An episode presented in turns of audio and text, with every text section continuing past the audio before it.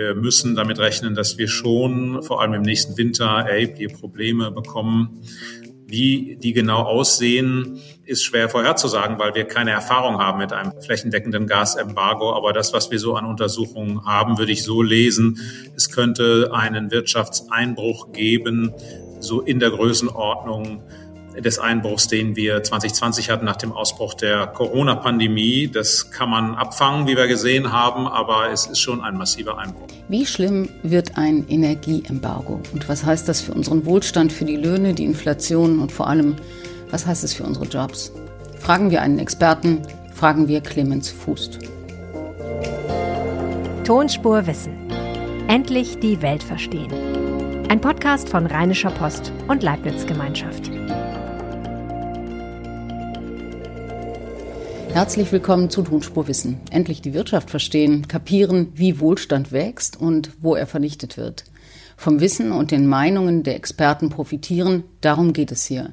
Tonspurwissen finden Sie in jeder Podcast-App und bei Spotify. Folgen Sie dem Podcast, um keine Folge mehr zu verpassen und empfehlen Sie uns weiter. Geben Sie uns fünf Sterne.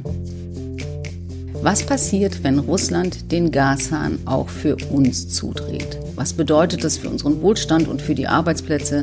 Was kann der Staat dagegen tun? Was die Europäische Zentralbank? Wie schwierig wird dieses Jahr und wie schlimm möglicherweise das nächste? Darüber rede ich heute mit Clemens Fußt. Er ist Präsident des IFO-Instituts für Wirtschaftsforschung in München. Hallo, Herr Fußt. Hallo, Frau Weidenfeld. Herr Fußt, Polen und Bulgarien bekommen kein Gas mehr aus Russland.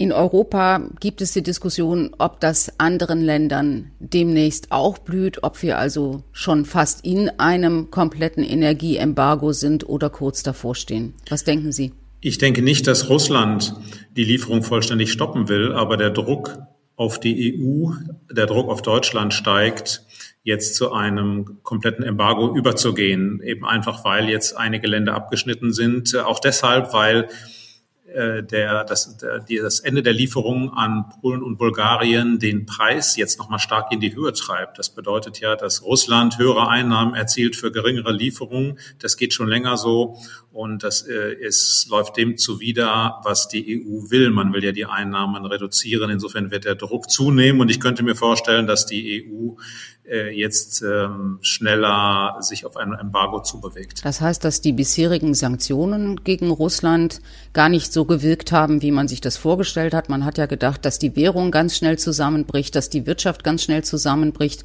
Beides scheint nicht der Fall zu sein, weil Russland mit weniger Energie zu höheren Preisen einfach mehr Geld einnimmt. Äh, so negativ würde ich es nicht sehen. Die Sanktionen haben ein wichtiges Ziel erreicht. Die gesamte Bevölkerung spürt in Russland, dass da ein großes Problem vorliegt. Wir haben ja landesweit erhebliche Preissteigerungen nach dem, was wir wollen. Es gibt auch Knappheiten von, von Gütern, Versorgungsprobleme hier und da. Aber es ist richtig, der Rubeleinbruch ähm, äh, ist ja fast wieder vollständig verschwunden. Der Wechselkurs ist ungefähr so hoch wie vorher. Das heißt noch nicht, dass die Sanktionen nicht wirken. Äh, interessant ist letztlich die Frage, wie entwickeln sich die russischen Importe? Es könnte durchaus sein, dass die Importe gesunken sind und deshalb auch weniger Rubel auf den Markt kommen und dass den Wechselkurs stabilisiert.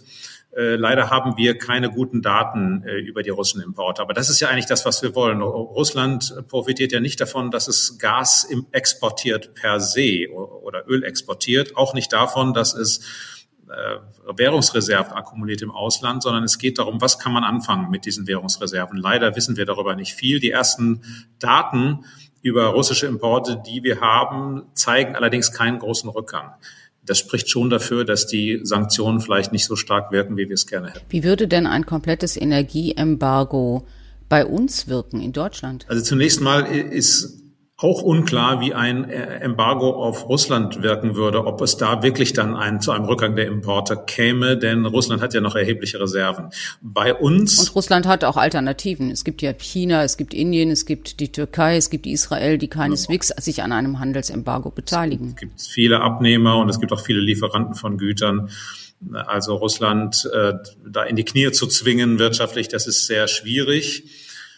Ähm, Russland könnte ja auch sich verpflichten, äh, gegenüber anderen Ländern in Zukunft Dinge zu liefern, äh, ist sogar kreditwürdig äh, unter Umständen. Also ist sehr schwierig, dieses Land zu sanktionieren. Äh, für uns bringt ein Energieembargo erhebliche Risiken. Kohle kann man ziemlich leicht ersetzen. Bei Öl ist es etwas schwieriger, weil die Mengen so groß sind. Auch das funktioniert ganz gut, aber bei Gas wird es kritisch. Und wir müssen damit rechnen, dass wir schon vor allem im nächsten Winter erhebliche Probleme bekommen. Wie die genau aussehen, ist schwer vorherzusagen, weil wir keine Erfahrung haben mit einem äh, flächendeckenden Gasembargo. Aber das, was wir so an Untersuchungen haben, würde ich so lesen.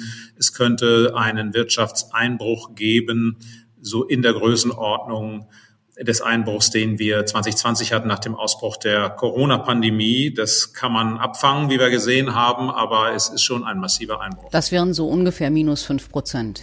Genau, das äh, Wachstum würde, das sagen jedenfalls Schätzungen der Gemeinschaftsdiagnose, an der auch das IFO beteiligt ist, äh, das BIP 2023 wäre fünf Prozent niedriger äh, etwa als äh, es ohne Gasembargo wäre. Äh, wir würden also damit in negative Wachstumsraten rutschen. Die Gemeinschaftsdiagnose, das ist das, was die führenden deutschen Wirtschaftsforschungsinstitute im Frühjahr und im Herbst vorlegen, um ähm, der Bundesregierung einen Hinweis zu geben, wohin sich die Wirtschaft und die Konjunktur entwickelt.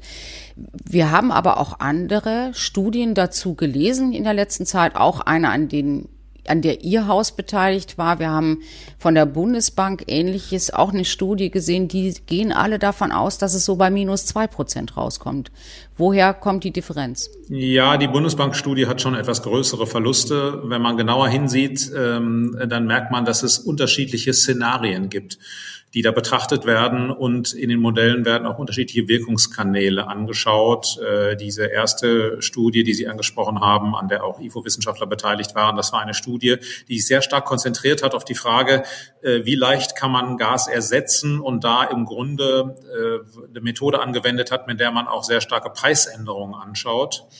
Ähm, andere Wirkungskanäle, zum Beispiel über die Nachfrage oder über die Finanzmärkte, sind da nicht so betrachtet worden. Ähm, die Bundesbank hat dann äh, wieder ein anderes Szenario äh, verwendet. Aber ich würde sagen, Insgesamt sind die Größenordnungen dieser Studien nicht so unterschiedlich. Die erste war etwas optimistischer, aber auch bei der Bundesbank äh, sind die Verluste, äh, wenn ich es jetzt recht im Kopf habe, äh, doch höher als äh, zwei Prozent. Es eher so, geht eher so in Richtung vier Prozent. Was bedeutet das denn für eine Volkswirtschaft, die gerade eine wirklich tiefe Rezession hinter sich hat, die die ganz gut überstanden hat, wenn es jetzt praktisch selbstgemacht in die nächste geht? Ja, wir fangen ja solche Krisen ab, äh, in dem der Teil, der weiterläuft, der Teil der Wirtschaft, der weiterläuft, im Grunde den Rest stützt. Bei der Corona-Krise war es so, äh, bestimmte Sektoren, Reise, Gastronomie haben nicht mehr funktioniert und dann hat der Rest der Wirtschaft, die Industrie, der Rest, der weiterlief, hat dann den, die, die geschlossenen Sektoren unterstützt. Und diesmal wäre es umgekehrt. Wir würden wohl Kurzarbeit bekommen, zum Beispiel in der Chemieindustrie dafür ist die Hoffnung, dass die Corona-Pandemie vielleicht überwunden ist und die Dienstleistungsindustrie, die Gastronomie würde eben die Konjunktur tragen, soweit sie überhaupt noch trägt. Und äh, der Staat nimmt dann eben Kredite auf äh, und unterstützt die Sektoren, die geschlossen sind, zahlt da Kurzarbeitergeld. Das würde es nochmal, würde nochmal so gehen. Die, klar, die Staatsverschuldung würde nochmal in die Höhe gehen. Und ähm, die Frage stellt sich dann, wie wird das mittelfristig getragen? Wir müssen auch sehen, dass Deutschland vielleicht noch mehr Reserven hat als andere Länder, die betroffen wären, insbesondere Italien. Italien wäre ja auch hart getroffen, ist auch sehr abhängig von russischem Gas und ist ein Land, das viel höher verschuldet ist. Man muss also äh, aufpassen auf das, was an den Finanzmärkten ähm, passiert. Also wie werden die Finanzmärkte das beurteilen, wenn ein Land wie Italien jetzt nochmal große Kredite aufnehmen muss? Das würde bedeuten, ähm, dass möglicherweise auf diese Gaskrise eine neue Eurokrise folgt, weil man eben sieht, dass Italien viel mehr Zinsen bezahlen müsste für seine Kredite als beispielsweise Deutschland und dadurch allein durch diese Zinsunterschiede die Spannungen im Euroraum so stark zunehmen würden wie in der letzten Euro-Krise? Man kann jedenfalls nicht ausschließen, dass es in die Richtung geht. Ich würde davon ausgehen, dass die Politik diesmal, anders als in der Euro-Krise, früh eingreifen würde, um, um das zu ersticken. Das heißt aber de facto, dass der Rest des Euroraums gewissermaßen Italien unterstützt, für Italien haftet. Die Europäische Zentralbank hat so etwas auch schon angekündigt, indem sie gesagt hat, selbst wenn die Anleihenkäufe aufhören, wird es so sein, dass bei der Wiederanlage des Geldes aus auslaufenden Anleihen äh, vielleicht die Struktur verändert wird. Mit anderen Worten, wenn deutsche und niederländische Staatsanleihen auslaufen, dann wird man vielleicht keine neuen äh, kaufen, sondern man wird stattdessen griechische und italienische Staatsanleihen kaufen. Also so eine gewisse Unterstützung ist da schon äh, vorgesehen. Weil bisher die Europäische Zentralbank ja nicht nur über die Zinsen den Finanz- oder die, den Euro gesteuert hat, sondern eben vor allem dadurch auch in den letzten Jahren, dass sie Staatsanleihen aufgekauft hat. Bisher hat sie die Staatsanleihen ganz streng so aufgekauft, wie die Anteile der Länder in der Wirtschaftskraft waren. In Zukunft würde sie dann das Verschieben von Deutschland weg, von den Niederlanden weg, hin in den Süden. Und das wäre ein, praktisch eine indirekte Subvention und Stützung der südlichen europäischen Länder, vor allem Italien. Genau, bislang geht es nach Kapitalschlüssel und letztlich nach Wirtschaftskraft, wie Sie sagen. Und künftig äh, hat man angekündigt, dass man davon abweichen will. Das ist ja schon ein ganz bemerkenswerter Vorgang. Die Europäische Zentralbank argumentiert natürlich, das hätte mit dem Transmissionsmechanismus der Geldpolitik zu tun, also mit der Frage, wie wirkt eigentlich die Geldpolitik oder erreicht die Geldpolitik die einzelnen Länder, denn sie darf ja äh, die öffentlichen Finanzen eigentlich gar nicht stützen, aber de facto tut sie das. Ja, aber was sie nicht mehr tut und was eigentlich ihre Aufgabe ist, nämlich die Inflation zu bekämpfen, da hält sie die Füße total still, obwohl die Inflationsrate in Europa über sieben Prozent ist. Normalerweise würde man sagen, zwei Prozent ist das Ziel, das die Europäische Zentralbank hat, auf das sie aufpassen soll, das tut sie jetzt gar nicht mehr. Ja, die äh, Europäische Zentralbank ist da ziemlich spät dran. Äh, allerdings ist ein Kurswechsel überfällig. Der ist ja schon eingeleitet worden, aber sehr, sehr vorsichtig. Und ich rechne fest damit, dass das sich ändern wird. Die äh, Inflationsentwicklung äh, ist so gravierend, äh, dass da was passieren muss. Die EZB versucht ja auch auf die Zukunft zu schauen oder auf Indikatoren, die etwas über die weitere Entwicklung sagen. Und einer dieser Indikatoren, das sind die Inflationserwartungen. Und die Inflationserwartungen, die steigen im Moment drastisch an. Und das ist eigentlich ein Alarmsignal. Also es ist fünf nach zwölf und ich rechne fest damit, dass die EZB von dem angekündigten Kurs Anleihenkäufe langsam herunterfahren, Zinsen erstmal nicht erhöhen in diesem Jahr, dass die EZB diesen Kurs aufgeben wird. Das ist anders das heißt, wir werden eine Zinserhöhung äh, sehen. Ich rechne damit, äh, dass wir auf jeden Fall einen beschleunigten Ausstieg aus den Anleihekäufen kriegen. Und wenn sich die Situation jetzt nicht grundlegend ändert, dann kriegen wir auch eine Zinserhöhung. Was bedeutet das denn, wenn man sieht, dass jetzt die Gewerkschaften, die IG Metall mit 8,2 Prozent Lohnforderung in die Lohnrunde geht, wenn im Oktober ein Mindestlohn von 12 Euro kommt, was ja auch eine drastische Erhöhung ist, und wenn Einzelhandelskonzerne wie Aldi ankündigen, sie würden nicht die 12, sondern sie würden gleich 14 Euro bezahlen. Was bedeutet das für die Inflation der Zukunft? Ich denke, bei einzelnen äh, Löhnen, etwa Entlohnung im Einzelhandel, kann es durchaus sein, dass der Arbeitsmarkt einfach so aussieht, dass Arbeitskräfte eben knapp sind. Und dann ist es richtig, wenn Löhne steigen. Äh, schwierig wird es, wenn Löhne flächendeckend steigen, wenn wir also das bekommen, äh, was man als Lohnpreisspirale bezeichnet, insbesondere dann, wenn die steigen, weil die Tarifparteien höhere Inflation erwarten. Jetzt sehen ja die Tarifparteien die hohe Inflation in diesem Jahr. Äh, das ist, glaube ich, ein Grund, warum die EZB dringend handeln muss. Es muss also glaubwürdig signalisiert werden, dass die Inflation schnell wieder sinken wird, sonst werden die Tarifparteien so entscheiden. Wir haben ja ein gemischtes Bild. Die, in der Chemieindustrie etwa ist man sehr vorsichtig und hat gesagt, lass uns mal abwarten. Es gibt eine Einmalzahlung, aber jetzt keine Lohnerhöhung. Aber äh, andere Gewerkschaften geraten natürlich unter Druck. Ihre Mitglieder sagen ihnen, Leute, unser Realeinkommen sinkt ihr müsst was dagegen tun.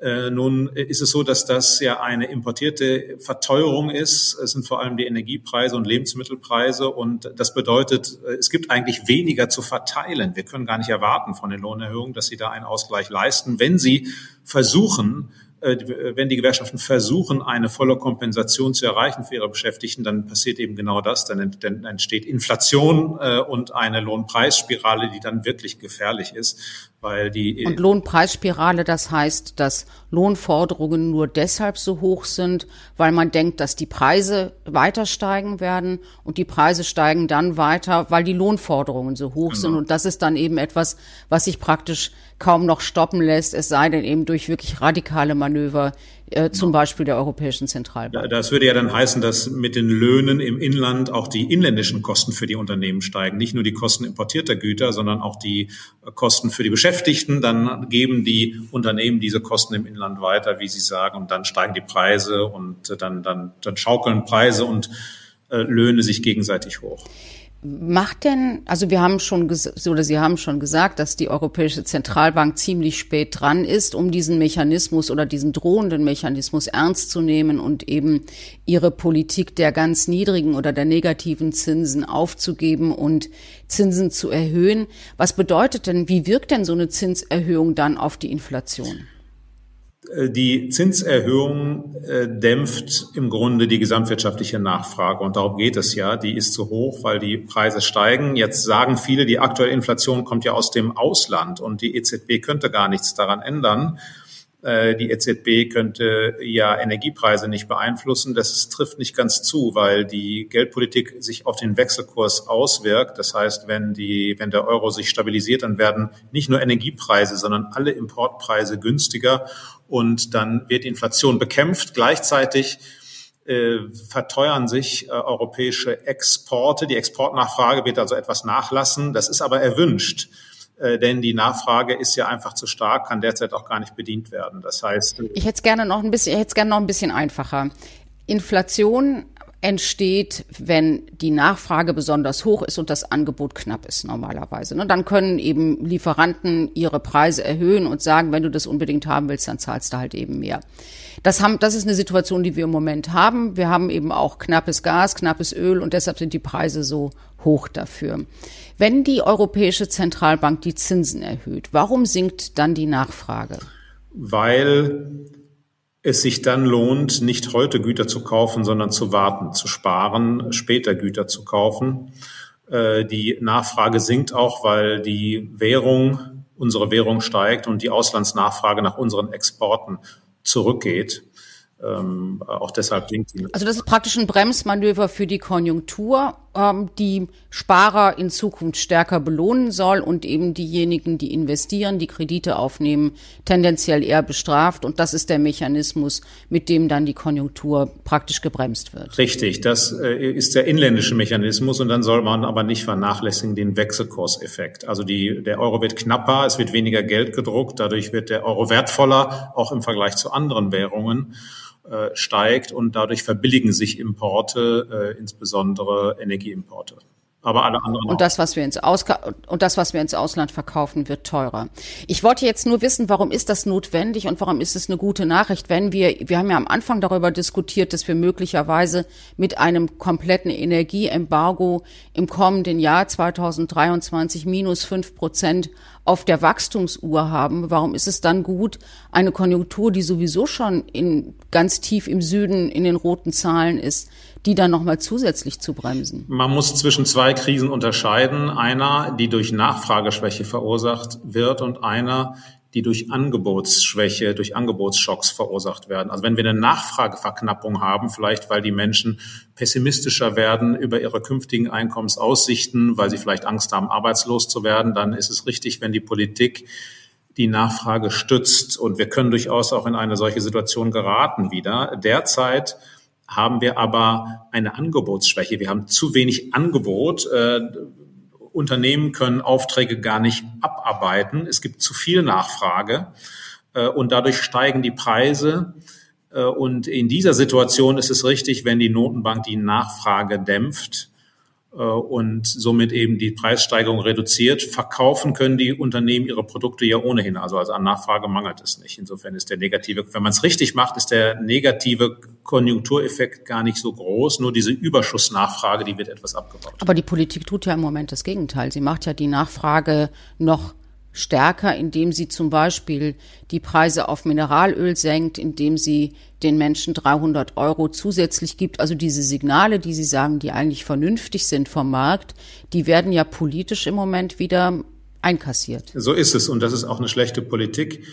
Die Bevölkerung hat natürlich die Erwartung an die Politik, wie immer, dass die Politik hilft. Aber wenn Energie teurer wird, wenn Dinge, die wir importieren, knapper und teurer werden, dann kann die Politik diese Verknappung nicht aus der Welt schaffen. Das Einzige, was man tun kann, ist einzelnen Gruppen gezielt zu helfen. Das bedeutet aber, wenn man einzelne Gruppen entlastet, die vielleicht, äh, vielleicht Menschen mit geringem Einkommen oder besonders betroffene Unternehmen, das heißt aber, dass die anderen dann nicht nur die Verteuerung tragen müssen, sondern auch noch die Kosten dieser Hilfen. Das heißt, die Politik kann diese Lasten nur umverteilen, sie kann sie nicht aus der Welt schaffen und äh, die, eine, ein flächendeckendes Verteilen von Hilfen, also 300 Euro an alle oder günstigeres Benzin für alle, das erweckt den Eindruck, die, die Politik könnte diese Kosten aus der Welt schaffen. Das ist äh, falsch. Und wie Sie sagen, das steuert auch noch in die falsche Richtung, denn das steigert ja die Nachfrage. Benzin ist knapp und teuer und die Politik äh, steigert jetzt noch die Benzinnachfrage, indem sie für alle den Preis senkt. Das ist unsinnig. Gleichzeitig müssen wir das ja auch selbst bezahlen. Es ist eher kein Zufall, dass gleichzeitig Benzinsteuern gesenkt werden und schon darüber diskutiert wird, ob wir nicht einen Steuerzuschlag brauchen, um die Kosten der Krise aufzufangen. Das ist ja absurd. Also es wäre besser, die Politik. Ja, aber zum, im, im Moment sagen wir ja, wir nehmen das einfach alles auf die Kreditseite. Also der Bundesfinanzminister legt einen ähm, Rekordschuldenberg nach dem anderen auf und sagt ja gar nicht, dass das mal zurückgezahlt werden muss. Genau, aber wir wissen ja, alle Zinsen, äh, Schulden müssen zumindest bedient werden. Also die Zinsen müssen gezahlt werden. Das ist nicht so wild, wenn die Zinsen null sind, aber äh, die Zinsen steigen ja derzeit schon. Die werden nicht dauerhaft null sein. Äh, insofern ist klar, dass das Kosten hat. Das Ganze bedeutet ja auch, dass wir in Zukunft, wenn wir vielleicht noch mal Verschuldungsspielräume für andere Dinge brauchen, dass wir die dann nicht mehr haben. Insofern ist es nicht ohne Kosten. Wenn wir oder was passiert denn, wenn jetzt noch mehr dazukommt? Wir haben also möglicherweise ein komplettes Energieembargo, was uns in diesem Jahr nicht furchtbar besorgen muss, aber im kommenden Jahr besorgen muss. Wir haben immer noch Corona und wir wissen nicht, ob nicht im Herbst, und so warnt ja auch der Gesundheitsminister gelegentlich, ob nicht im Herbst eine neue Welle kommt mit einer Variante, die möglicherweise wieder gefährlich ist. Und wir haben Migrationsthemen, um es mal vorsichtig auszudrücken. Das ist im Augenblick vergleichsweise gut zu bewältigen, weil es eben um, Ukra um die Ukraine geht und eben auch eine Migration, die ja wahrscheinlich auch wieder zurück oder die Ukrainerinnen möchten ja auch gerne und unbedingt wieder zurück in ihr Heimatland. Aber wenn jetzt im äh, Sommer, im Herbst, im Winter in Afrika eine Hungerkrise ausbricht, dann haben wir wieder eine Migration, die wir nicht mehr steuern können. Und was passiert dann, wenn sich diese Krisen überlappen, wenn noch mehr dazukommt und wenn das, was wir gerade hinter uns haben, wieder zurückkommt? Äh, ist es richtig, wir haben eine Reihe von Belastungsfaktoren. Wir dürfen auch nicht vergessen, die Corona-Pandemie, die in China derzeit dafür sorgt, dass äh, Produktion ausfällt. Und es erreicht uns ja durch eine weitere Verknappung äh, von Zwischengütern etwas, was wir jetzt schon äh, beispielsweise in den IFO-Unternehmensbefragungen sehen. Die Zwischenprodukteknappheit verschärft sich. Das befeuert die Inflation. Wir bräuchten eigentlich dringend das Gegenteil. Wir bräuchten eine Entspannung auf, auf diesem Gebiet. Das bekommen wir aber nicht. Äh, die Verteuerung der Lebensmittel, die Sie ansprechen, ist ein großes Problem. Das kann zu Migrationsbewegungen führen. Das führt aber auch zu politischer Instabilität. Das heißt, wir müssen rechnen, dass in armen Ländern äh, politische Instabilität zunimmt. Das erreicht uns unter anderem in Form von äh, Migrationsströmen. Das kann uns aber auch erreichen äh, in Form weiterer geopolitischer Probleme. Also das sind multiple Krisen, die hier entstehen. Umso wichtiger ist es, dass international koordiniert die, diese Lebensmittelfrage äh, gelöst wird oder dass man zumindest sich darum kümmert, dass Versorgungsengpässe bei in, für, für arme Länder sich in Grenzen halten. Also es reicht nicht, wenn Europa da nur auf sich selbst schaut, sondern auf, auf unsere Nachbarn, äh, die afrikanischen Länder im Lebensmittelbereich zu schauen, ist äh, extrem wichtig. Und man muss diese verschiedenen Krisen ähm, behandeln. Es wird sicherlich dauern, dass, bis diese Migrationsströme nach äh, Europa kommen. Äh, aber im nächsten Jahr könnte es in der Tat soweit sein. Also da kommt, kommt möglicherweise ein schwieriges Jahr auf uns zu. Jetzt ist noch nicht so klar, dass es wirklich dieses e- Energieembargo geben wird. Und je länger man Zeit hat, wenn es kommt, je länger man Zeit hat, sich darauf einzustellen, desto eher ist es ja auch möglich, dann Alternativen zu finden. Insofern muss man den Teufel nicht an die Wand malen, aber äh, es äh, kommt ein schwieriges Jahr auf uns zu, 2023, keine Frage. Gibt es auch gute Nachrichten? Ja, ja, gut ist vielleicht nur die Nachricht, dass die Sektoren, die bislang bei uns von der Corona-Krise besonders betroffen waren, die Dienstleistungssektoren im Bereich des sozialen Konsums, dass die zumindest jetzt im Sommer äh, doch eine gewisse Erholung vor sich haben. Es wäre sehr schlecht, wenn wir im Herbst wieder eine gefährliche Variante kriegen würden. Das kann man nicht ausschließen. Andererseits ist bei uns doch anders als zum Beispiel in China ein Großteil der Bevölkerung wirksam geimpft und doch zunehmend immunisiert. Äh, insofern denke ich, äh, wird es vielleicht doch nicht so schlimm, wie manche befürchten, aber ausschließen kann man natürlich nichts. Haben Sie eigentlich eine Idee, warum China jetzt nicht unsere übrig gebliebenen Impfdosen einfach komplett abnimmt? Wir würden die denen doch schenken, bevor sie verfallen. Ja, es wäre, wir, wir wären gut beraten, wie man so sagt, äh, die, die tatsächlich notfalls zu verschenken. Es ist schwer nachvollziehbar. Man hat den Eindruck, dass es vielleicht politische Gründe hat, dass China nicht zugeben will, dass die eigene Impfung nicht funktioniert. Das ist die einzige Erklärung. Man bräuchte natürlich sehr große Zahlen, aber es ist schwer nachvollziehbar, dass China das nicht macht. Ich weiß es auch nicht warum. Herr Fußt, vielen Dank. Dankeschön, Frau Weidenfeld. Das war Tonspurwissen für diese Woche. Wenn Sie über diesen Podcast twittern wollen, freuen wir uns. Erwähnen Sie dabei gerne die Leibniz-Gemeinschaft at leibnizwgl und at rponline. Mein Name ist Ursula Weidenfeld. Mich finden Sie auf Twitter als at das tut man nicht. Danke fürs Zuhören und bis zur nächsten Woche.